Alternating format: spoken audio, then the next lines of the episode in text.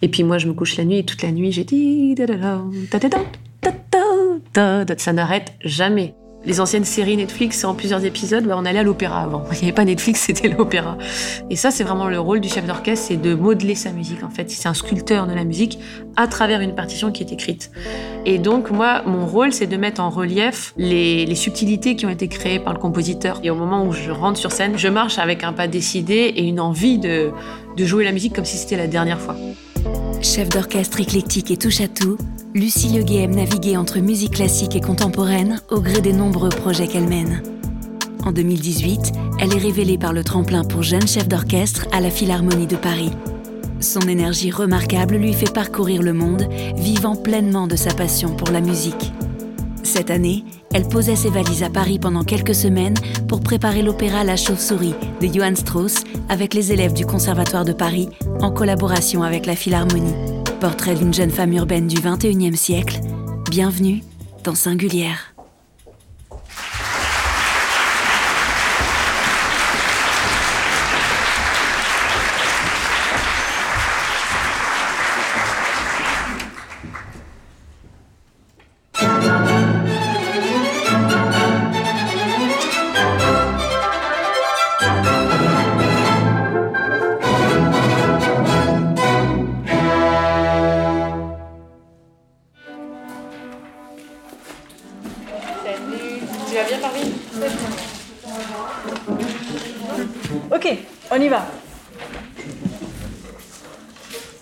L'orchestre arrive, il y a tout un protocole. Le premier violon arrive après l'orchestre. Donc déjà, il y a les applaudissements pour accueillir le premier violon qui donne le la, donc tout le monde s'accorde. Et une fois qu'on a entendu tout l'accord, et que je trouve toujours très beau au début d'un concert, tous ces instruments qui s'accordent, il y a un petit silence, comme une respiration, peut-être du public, déjà une première écoute en fait de ce qui va se passer. Et là, faut se lancer dans l'arène en fait. Et à ce moment-là, j'ai une grande excitation, et puis je me dis, allez, profite. On a monté euh, le spectacle ou le concert jusqu'à ce niveau-là. Maintenant, il n'y a plus qu'à profiter à tenir les rênes, évidemment, parce qu'on est responsable de tout ce qui se passe en face de nous. Mais c'est sûr que j'ai l'adrénaline qui est là, qui monte, qui monte, qui monte. Et au moment où je rentre sur scène, même des fois c'est filmé, je vois à quel point je cours. Je suis même très contente, donc je cours vers le podium. Oui, il y a cette excitation. Après, un stress. Euh, quand j'étais pianiste, je l'avais parce que c'était rapport à l'instrument et le fait aussi d'être toute seule.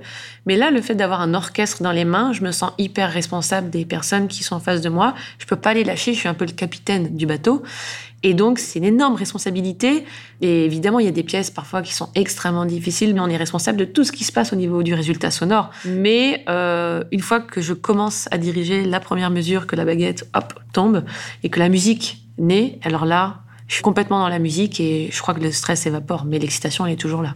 On est autant investi physiquement parce que je sens que mon corps, euh, au niveau du, dos notamment, il prend cher, si je peux le dire. J'ai plus de dos depuis trois mois, j'ai mal partout, parce que je donne beaucoup d'énergie. En plus, souvent, on dirige debout, et, là aussi, au niveau de la tête. Parce qu'au-delà de, diriger la musique, on est tout le temps en train d'analyser tout ce qui se passe, de prévoir le coup d'après. Donc il faut toujours anticiper, vite analyser, savoir qui a besoin de quoi, quand, où, à quel moment. Et, euh, et tout en dirigeant, je dis, OK, ça, ça, ça, ça n'a pas été, donc il faut que j'y repense. Heureusement, j'ai un assistant à qui je dis beaucoup de choses aussi qui m'aide, mais euh, évidemment que c'est très physique. 182, elle respire. 3 avant 14. Elle respire juste après. Euh, non, je voudrais faire la my hair, my hair, my hair. 1, ta ta ta ta 1, my hair, ok. Et 1, ta ta ta, sais que la voix est fatiguée, etc. Mais il faudra vraiment le dire euh, tatam, comme ça. Et Pour ce projet de la chauve-souris euh, au Conservatoire de Paris, c'est la Philharmonie qui m'a contactée et qui m'a proposé ce projet. Moi, j'ai dit tout de suite oui parce que j'adore l'opéra. Cet opéra-là, en plus, me, faisait très plaisir parce que ça fait du bien de faire cette musique-là aujourd'hui, parce que c'est à la fois évidemment une musique légère, on va dire, par rapport au contexte historique de, de l'histoire, mais en fait, elle est très profonde aussi parce qu'elle pose des vraies questions sur qui on est nous intérieurement et les doubles facettes des personnages. Je suis obligée de considérer ce projet-là comme un projet pédagogique pour les chanteurs, pour la musique électronique qui a été demandée à des étudiants ici, pour les danseurs, pour euh, les musiciens, mais on fait des représentations publiques, professionnelles.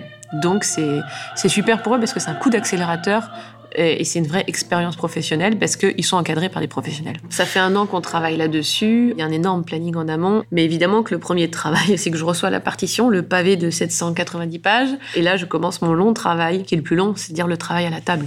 Je lis la partition, je la découvre, je m'imprègne de la musique et je décide ce que je veux en faire. Et une fois que ça c'est bien clair dans la tête, eh ben on a les répétitions avec piano pour les chanteurs. On travaille avec eux musicalement. Après il y a le travail de la metteur en scène qui arrive ou avec le chant, elle leur demande tout le travail scénique. Là, on a 15 jours avec l'orchestre. Après, on a une autre étape qui s'appelle l'italienne. Donc l'italienne, c'est-à-dire que les chanteurs sont devant et chantent face à moi sans la mise en scène pour placer les choses musicalement, parce que c'est ça le socle.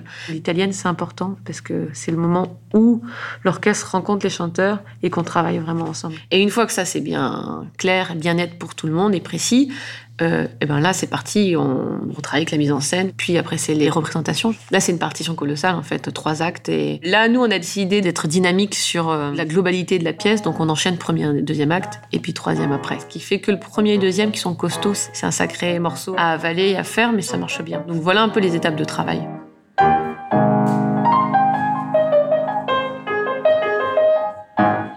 Alors, je suis focus sur la partition, mais j'ai acheté des bouquins sur euh, qu'est-ce que c'était de le Strauss à l'époque.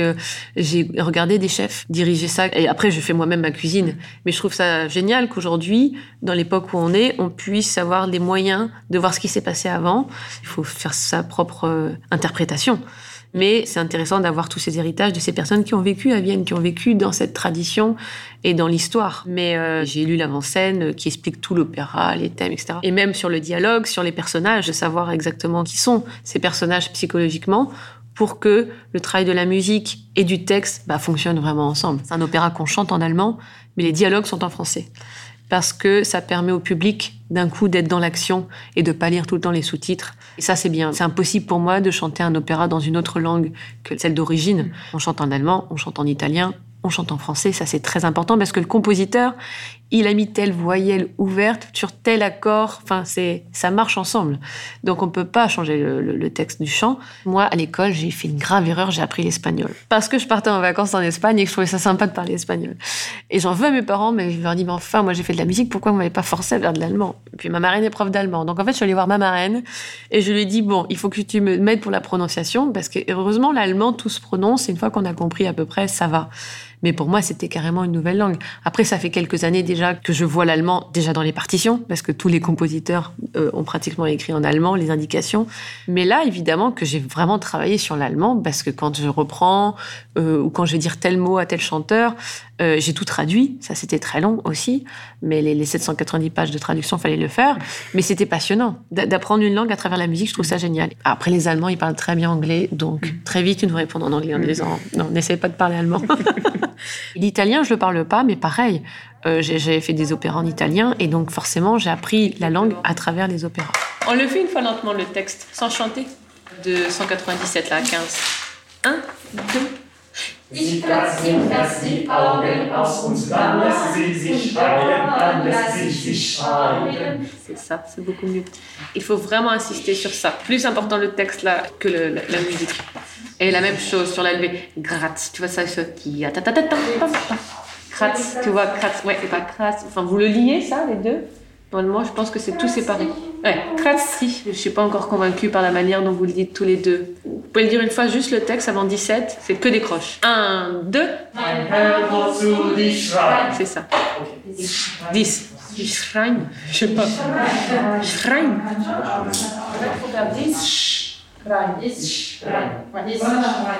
On le fait une fois en texte. 1, 2.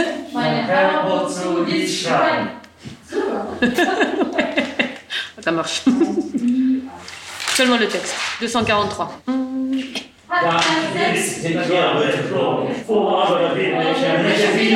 Oui, le rythme est pas bon. En fait, que des croches. Ah oui, c'est des, des doubles.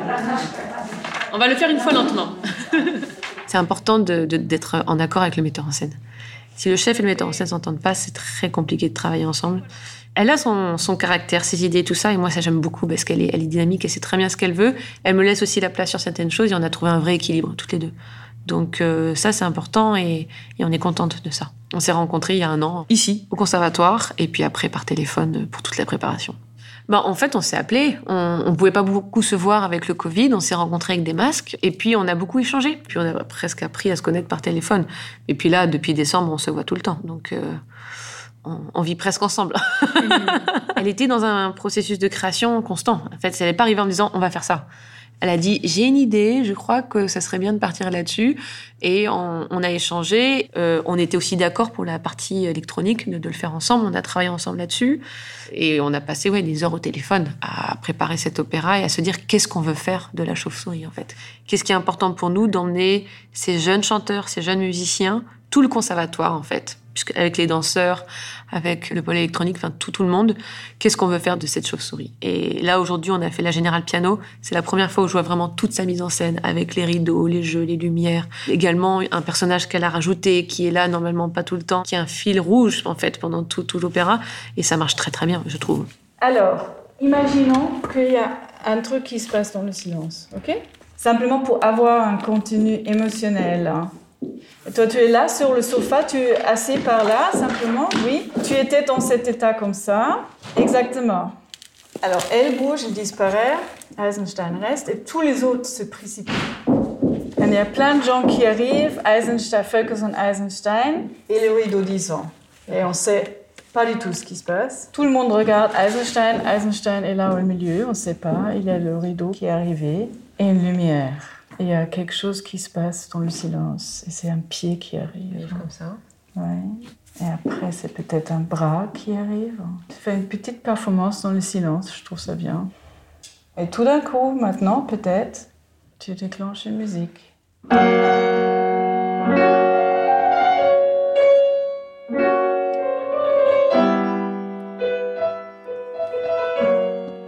Bah, en fait, normalement, euh, dans le deuxième acte, il y a un ballet. Donc là, tout le monde danse, ils ont tous euh, bien bu le champagne avec euh, Orlowski, et on joue les traditionnelles danses viennoises, les valses, à l'orchestre. Mais là, et ça fera une petite pause à l'orchestre qui enchaîne les deux actes.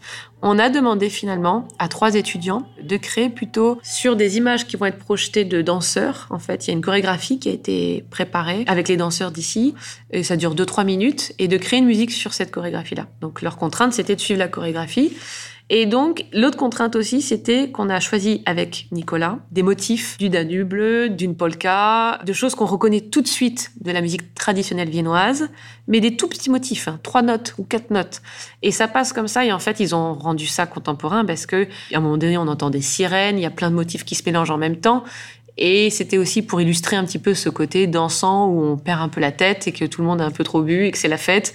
Donc ils ont réussi. Et, et voilà, on a profité des talents qu'il y a dans cette école proposer autre chose. Et d'ailleurs, les musiciens de l'orchestre m'ont dit Mais on joue pas la polka Je dis Non, non, non, on la joue pas. Ils étaient tout déçus. Je dis Vous allez voir, quand vous allez vous enchaîner tout l'opéra, vous serez content d'avoir trois minutes de pause pour relâcher les bras et l'attention. Parce qu'en fait, il y a tellement d'action tout le temps qu'il faut être au taquet tout le temps, tout le temps, tout le temps. C'est ça le génie de ce compositeur aussi. Et c'est pour ça que ça a marché si bien, je pense, son, son opéra. C'est qu'il y a des actions à tout moment. Les personnages rentrent, arrivent comme ça. Il n'y a jamais un moment où on peut s'ennuyer musicalement. Et c'est très costaud d'enchaîner premier et deuxième acte mais finalement, ça marche bien parce qu'il y a une dynamique qui traverse tous ces airs et que ça soit euh, ceux des ensembles ou ceux des solistes seuls, il y a une énergie qui marche très bien du premier au deuxième acte. Et donc voilà, ça nous fera une petite pause, cette euh, musique électronique.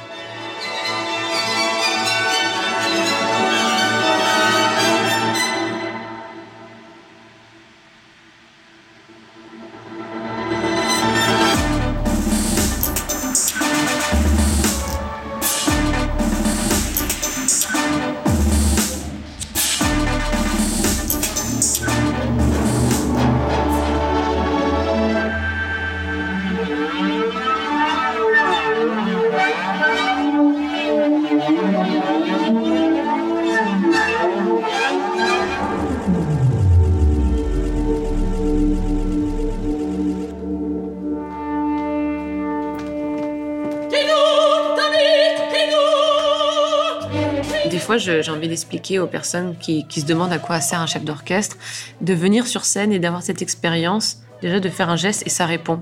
Comme euh, moi, j'ai fait beaucoup de tennis comme un match, quoi. Et en fonction de ce qu'on donne, on va recevoir.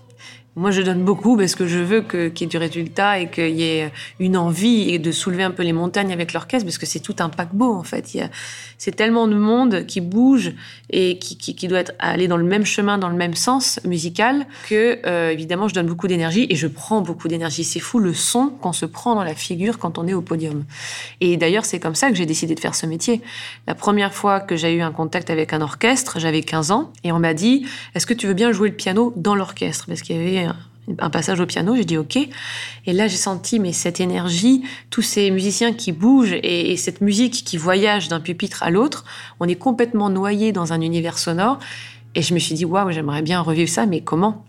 Et j'ai vu le chef d'orchestre, je dis bah ce serait peut-être ça la solution, parce qu'évidemment, en fonction de son pupitre, de là où on est, de quel instrument on joue, on n'entend pas pareil. Moi, je pense souvent aux bois qui ont les cuivres derrière et les timbales, les percussions c'est très fort en fait comme niveau sonore. Et c'est pas du tout pareil quand on est violoncelliste au bord de scène. Donc c'est pas du tout les mêmes perceptions. Et finalement, nous, on a la chance, les chefs d'orchestre, parce qu'on est les mieux placés pour tout entendre. L'orchestre est en fausse, mais il faut qu'on entende toujours le texte des chanteurs, leur voix, et donc il faut jamais passer au-dessus de la voix.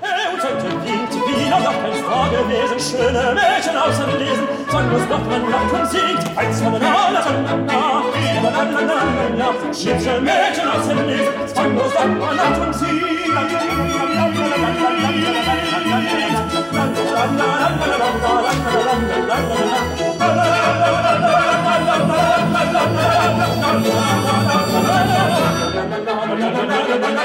Oh!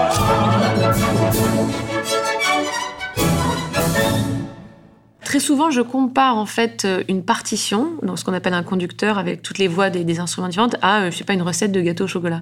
Si vous donnez à cinq personnes différentes une recette de gâteau au chocolat et que vous le goûtez, vous allez voir à chaque fois que c'est très différent. Il va mettre peut-être un peu plus de sucre ou de sel ou un peu plus dosé le chocolat. Et en fait, c'est la lecture de la recette qui va faire que le résultat est complètement différent. Parce qu'en fait, heureusement, on n'est pas des robots. Donc chacun interprète en fonction de son tempérament, de ses envies. C'est à nous de colorer ça et de mettre en relief et de, de une texture à la musique. On doit donner des images aux musiciens. On parle de velours, on parle de.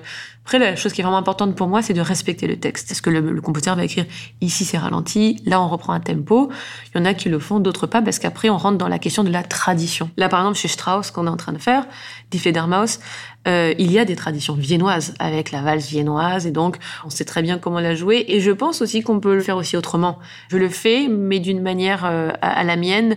J'ai pas envie d'être vraiment dans la caricature et même avec Nicolas Rable, la metteur en scène, elle n'a pas choisi les grandes robes énormes. Enfin, tout est contemporain et, dans notre temps d'aujourd'hui. Donc, moi, j'oublie jamais l'époque dans laquelle je suis et je m'inspire de ça aussi. Et puis, c'est surtout qu'on n'a pas le même public non plus. Donc, on a un public qui est ouvert à ça. Là, le fait de mettre de l'électronique dans un dans un opéra aussi classique que ça, ça va peut-être en choquer certains, mais tant mieux. On est là pour surprendre, on est là pour proposer autre chose. Donc, un chef d'orchestre, c'est un chef qui sait ce qu'il veut, qui a des idées et qui va chercher loin dans la partition, qui doit avoir des connaissances, euh, évidemment, des instruments, de l'histoire de la musique, mais il doit créer tout ça et avec sa personnalité. Connexion, ça c'est hyper important aussi de retravailler ça chez vous avec le texte et, ça va venir. Mais j'ai besoin aussi des accents à 6, 7, 8, 9. Vous les faites un peu longs. Il faut penser accent euh, incisif. Et puis ça. Contraste, contraste, contraste. En fait, euh, je respecte le texte. Je vais pas rajouter des effets pour rajouter des effets. Ça, c'est peut-être mon éducation avec mon prof Jean-Sébastien Béraud, euh, grand chef français, qui dit voilà, il faut respecter le texte. On n'est pas là pour déranger l'orchestre, on est là pour euh, les aider. Et avant tout, faisons ce qui est écrit, ça sera déjà bien. Donc, moi, j'essaye déjà de faire ce qui est écrit de la meilleure manière possible. Et après, évidemment, avec mon tempérament qui est un petit peu de feu, j'ai tendance à pousser, à, dépasser un peu les limites. Ça peut arriver qu'on sente que là, on est à la limite et on prend un virage et on fait ça. Euh, moi, j'ai toujours voulu être pilote, donc je compare souvent le métier avec le pilote même d'avion de chasse, parce que j'adore la vitesse. Donc, quand on fait un virage, c'est tout qui balance d'un coup et il y a une inertie aussi énorme qui se passe avec l'orchestre. Donc, des fois, on sent qu'il y a un virage dangereux. Donc, en tant que chef, il faut contrôler ses émotions aussi, parce qu'on a une idée finale de ce que l'on veut, mais il faut s'adapter à la réalité Et c'est ça qui est génial, c'est qu'on travaille pas avec des robots, on travaille avec des gens qui proposent des choses et qui ont euh, soit des capacités énormes, soit parfois des limites, et il faut jouer avec ça. Et c'est pas grave, et c'est beau aussi, il faut l'accepter. Donc, faut être plutôt euh, ouvert d'esprit. Mais mais moi, ouais, j'aime bien prendre des risques, mais jamais pour mettre les, artistes en danger. On reste humain, en fait. Moi, je me rappellerai toujours d'une fois, c'est arrivé qu'une fois, un truc pareil, mais j'avais, je sais plus, 21 ans, un truc comme ça, assez jeune. Je dirigeais une pièce qui est très difficile pour les chefs, qui s'appelle La Symphonie fantastique d'Hector Berlioz. C'est une symphonie énorme avec un monde fou. Je sais plus combien de harpes il imaginait à l'époque. Huit harpes, je sais plus. Enfin, c'était délirant. Lui, il voulait toujours plus, plus, plus en cinq mouvements, donc euh, très longue symphonie. Et mon prof avait décidé que je dirigerais le, final. C'est un truc énorme avec des changements de tempi dans tous les sens. Et je sais pas pourquoi j'étais dans la musique et je regarde tout l'orchestre et je saute une mesure. Mais vraiment, je la saute en fait. Et là, tous les musiciens me regardent avec des grands yeux, l'air de dire mais qu'est-ce qu'elle fait? Mais j'étais tellement convaincue que c'était là que j'ai dit c'est là. Et ils ont tous fait OK. Et, ils m'ont suivi, ils ont tous sauté une mesure, ce qui est énorme, parce que eux, ils comptent, et non, c'est pas là. Il s'est pas arrivé qu'en fonction de l'édition, la partie de violon, elle soit au même niveau que l'alto et qu'on regarde pas la bonne personne, et ils rigolent, on en rigole. Ça arrive aussi à l'opéra. Si vous avez un chanteur qui remplace au dernier moment, vous attendez un grand blond qui débarque, et puis on a un petit brin qui, arrive en courant, et puis il dit, mais qu'est-ce qui se passe, il est là-bas. Ça peut arriver aussi pour le chef d'être complètement perdu par rapport à, des mises en scène. Enfin, il y a toujours des histoires rigolotes à raconter là-dessus, des, des choses improbables. Mais sinon, j'essaie de faire le moins d'erreurs possible. Et en tout cas, ce que je fais, ce qui est très important pour moi, c'est de le reconnaître. C'est toute une stratégie parfois de dire euh, attendez, on reprend là euh, parce qu'en fait on s'est planté. Il faut pas prendre les musiciens pour des idiots. Ils savent très bien. Donc moi, quand je me trompe, je dis pardon, c'est ma faute et puis on reprend. Et tout le monde a le droit de se tromper. Et c'est très important pour moi de le reconnaître et d'avoir cette honnêteté parce que c'est comme ça qu'on crée la confiance avec l'orchestre. Ok, très bien. Alors, ça va ou tu veux une pause Ça va. C'est une machine, Alfred. Vous voulez une pause de 5 minutes pour aérer un peu On fait ça. Voilà. Moi j'ai l'habitude des rythmes avec les metteurs en scène, il n'y a jamais de pause. On travaille jusqu'à minuit. J'ai vu des fois des journées infinies sans pause. À Lausanne.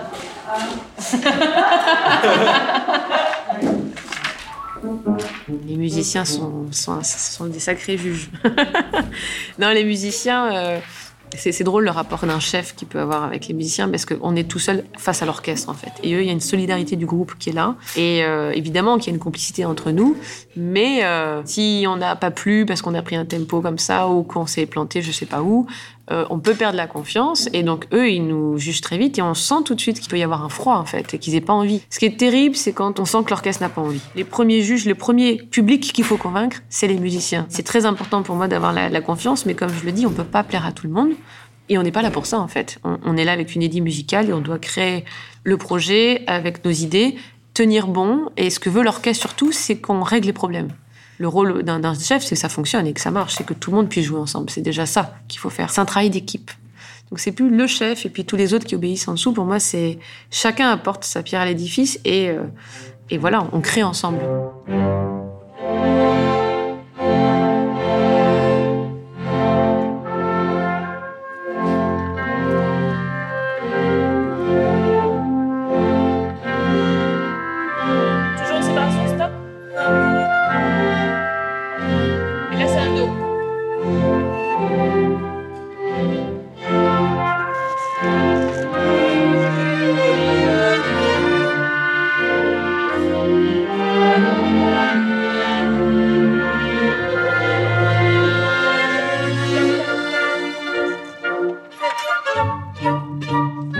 Dès que je joue un piano, j'y vais parce que ça me manque. Le contact physique de l'instrument me manque. Mais euh, le piano, ça m'a donné une oreille harmonique en fait. Et donc j'ai commencé très tôt avec mon père à, l'âge de 3 ans. C'était pour moi une pression énorme. J'avais déjà joué en, soliste, mais euh, je préférais jouer en musique de chambre. C'est-à-dire avec 3-4 musiciens, mais pas toute seule. J'ai fait longtemps des études de piano, j'avais un niveau, mais pour moi, c'était pas un niveau non plus de, soliste. Et puis, rapidement, même si je continuais mes études de piano en même temps, je me suis orientée vers la direction finalement. À 18 ans, c'était un, coup de foot du répertoire des gens de l'orchestre. Et j'ai dit ah ouais en fait c'est peut-être ça. Je peux pas comparer le piano et, l'orchestre. C'est deux sensations complètement différentes. En fait c'est pas plus fort l'un ou l'autre. C'est-à-dire que le piano j'adore parce qu'il y a le rapport euh, physique et intime avec l'instrument où je crée moi le son vraiment euh, directement en contact avec mes doigts. Et d'un autre côté, j'ai un immense plaisir de faire de l'orchestre. Même si je touche pas la musique physiquement, mais le fait de le créer avec le doigt et qu'en fait il se passe quelque chose avec la main, de dessiner dans l'espace la musique et de la créer comme ça, de trouver le geste aussi qui marche. En fait, on nous dit des fois, il faut une baguette ou pas. Tu dirais, moi, je suis gauchère, on m'a dit, il faut diriger à droite, etc. Donc, je fais un peu des deux. Et chaque chef a une gestique complètement différente. Et le plus important, c'est qu'on arrive à transmettre l'information et que ça soit clair, limpide et aussi que ça soit inspirant. Moi, il y a des chefs, je me dis, waouh, mais quel bras Un bon chef, on va dire, quel bras il a. C'est agréable de jouer sous sa direction parce que c'est non seulement clair, mais en plus, ça donne envie de jouer.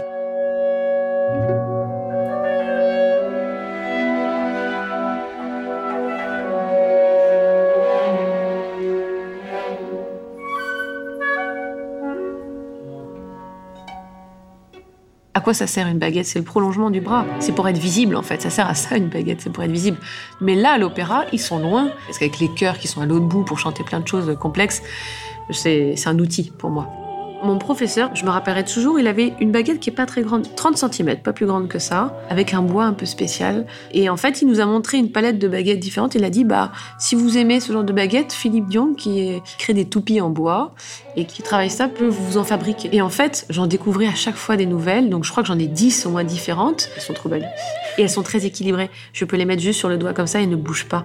Et c'est comme si elles étaient comme un, un nuage, quoi. Elles sont d'une légèreté et d'un équilibre parfait. Donc, euh, je pourrais jamais diriger avec autre chose que ces baguettes. Et puis, j'ai aussi mes fétiches par rapport à une baguette en particulier qui a une tache dans le pommeau. Donc, c'est un très beau bois. Euh, je sais plus quel bois c'est, mais des fois j'ai de l'olivier, des fois j'ai d'autres choses. Et j'ai gagné des concours avec, à chaque fois avec cette baguette. Donc, à chaque fois que j'ai un concert, je prends cette baguette-là parce que je me dis, elle va me porter chance. Ça se passe dans la tête, hein, mais je me dis, elle est avec moi. C'est un objet qui, est là. Et après, j'ai la baguette de travail.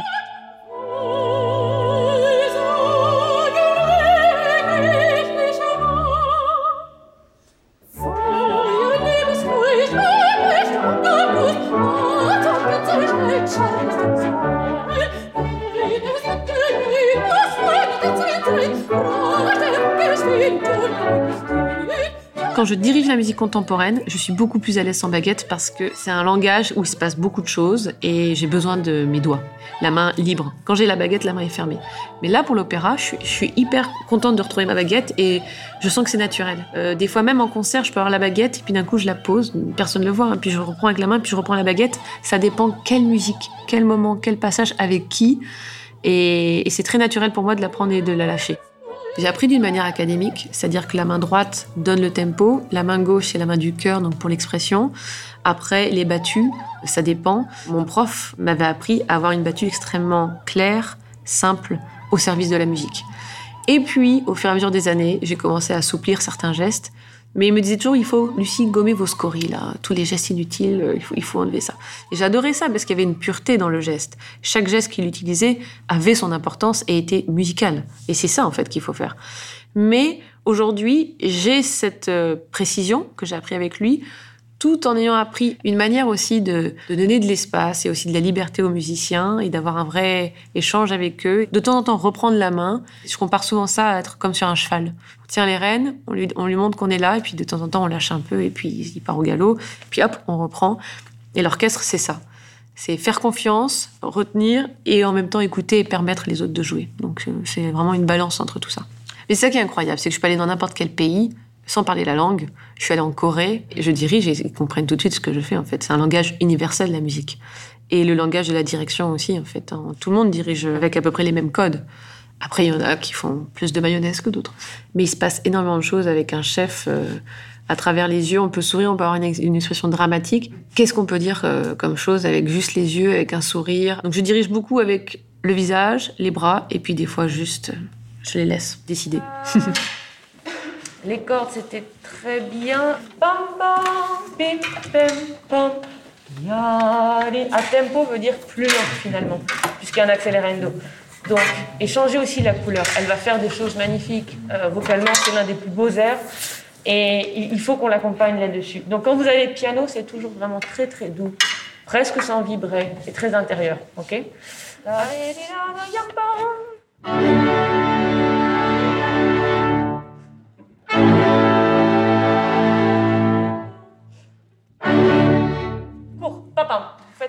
S'il vous plaît. Troisième, un. Voilà, ça sera très Merci, merci, merci. Merci. Sauf pour les basses, évidemment, mais alto, violon 2 et violon 1, on respire ensemble. On s'est mis comme ça pour que ça fasse plus chambriste. Ça va mieux la position là. c'est plus agréable. Non, non, ça marche mieux. On essaie de trouver des compromis. L'idéal serait d'avoir le quatuor, mais c'est déjà pas mal comme ça. On a toujours connu des chefs d'orchestre un peu tyranniques avant. Et je trouve que ça n'allait que dans un seul sens. C'est-à-dire que le chef disait quelque chose et les musiciens exécutaient. Ils n'avaient pas leur mot à dire.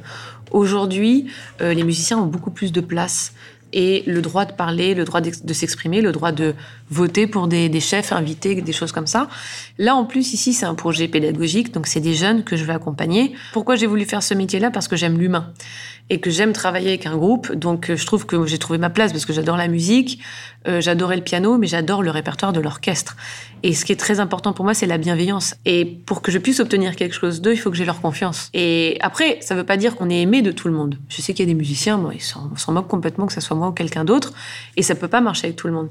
Mais on fait de la musique, on fait un travail sur l'humain, et c'est du management aussi. Moi, je pensais pas en faisant ce métier-là qu'il y avait une si grosse partie de, psychologie Comment j'obtiens ça d'un musicien par rapport à son caractère, par rapport à l'heure de la répétition, parce que là, il est trop fatigué, donc je peux pas lui demander ça maintenant. Et donc nous, les chefs, tout en travaillant, on doit anticiper tous ces, tous ces paramètres. Mais euh, c'est vrai que pour moi, avant tout, c'est un plaisir de jouer ensemble un plaisir de progresser ensemble, de monter un projet.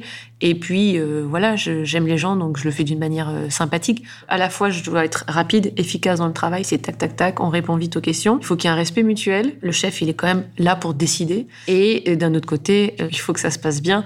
Et tout en, travaillant dans la bienveillance, avec un côté humain chaleureux, qui met en confiance, c'est vrai que c'est ma nature. Oui, j'ai envie de montrer qu'un chef, ça peut être ça, et qu'on peut travailler et bien avancer en n'étant pas un monstre. Donc moi, ça me nourrit aussi beaucoup, et puis ça me fait énormément réfléchir sur la vie et sur les rapports humains.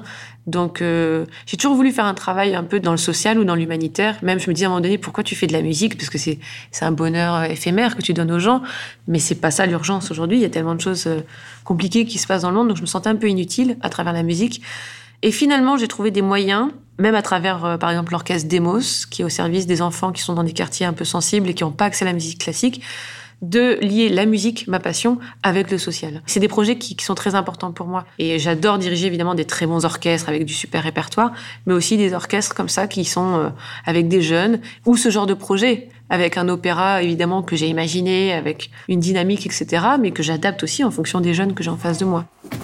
Elle n'est pas artiste Oh, pas encore même pas non plus élève comédienne, mais jusqu'à présent, la femme de chambre de Monsieur von Eisenstein. Femme de chambre? Eisenstein Mais puisque vous connaissez bien le monsieur, j'aimerais bien vous demander.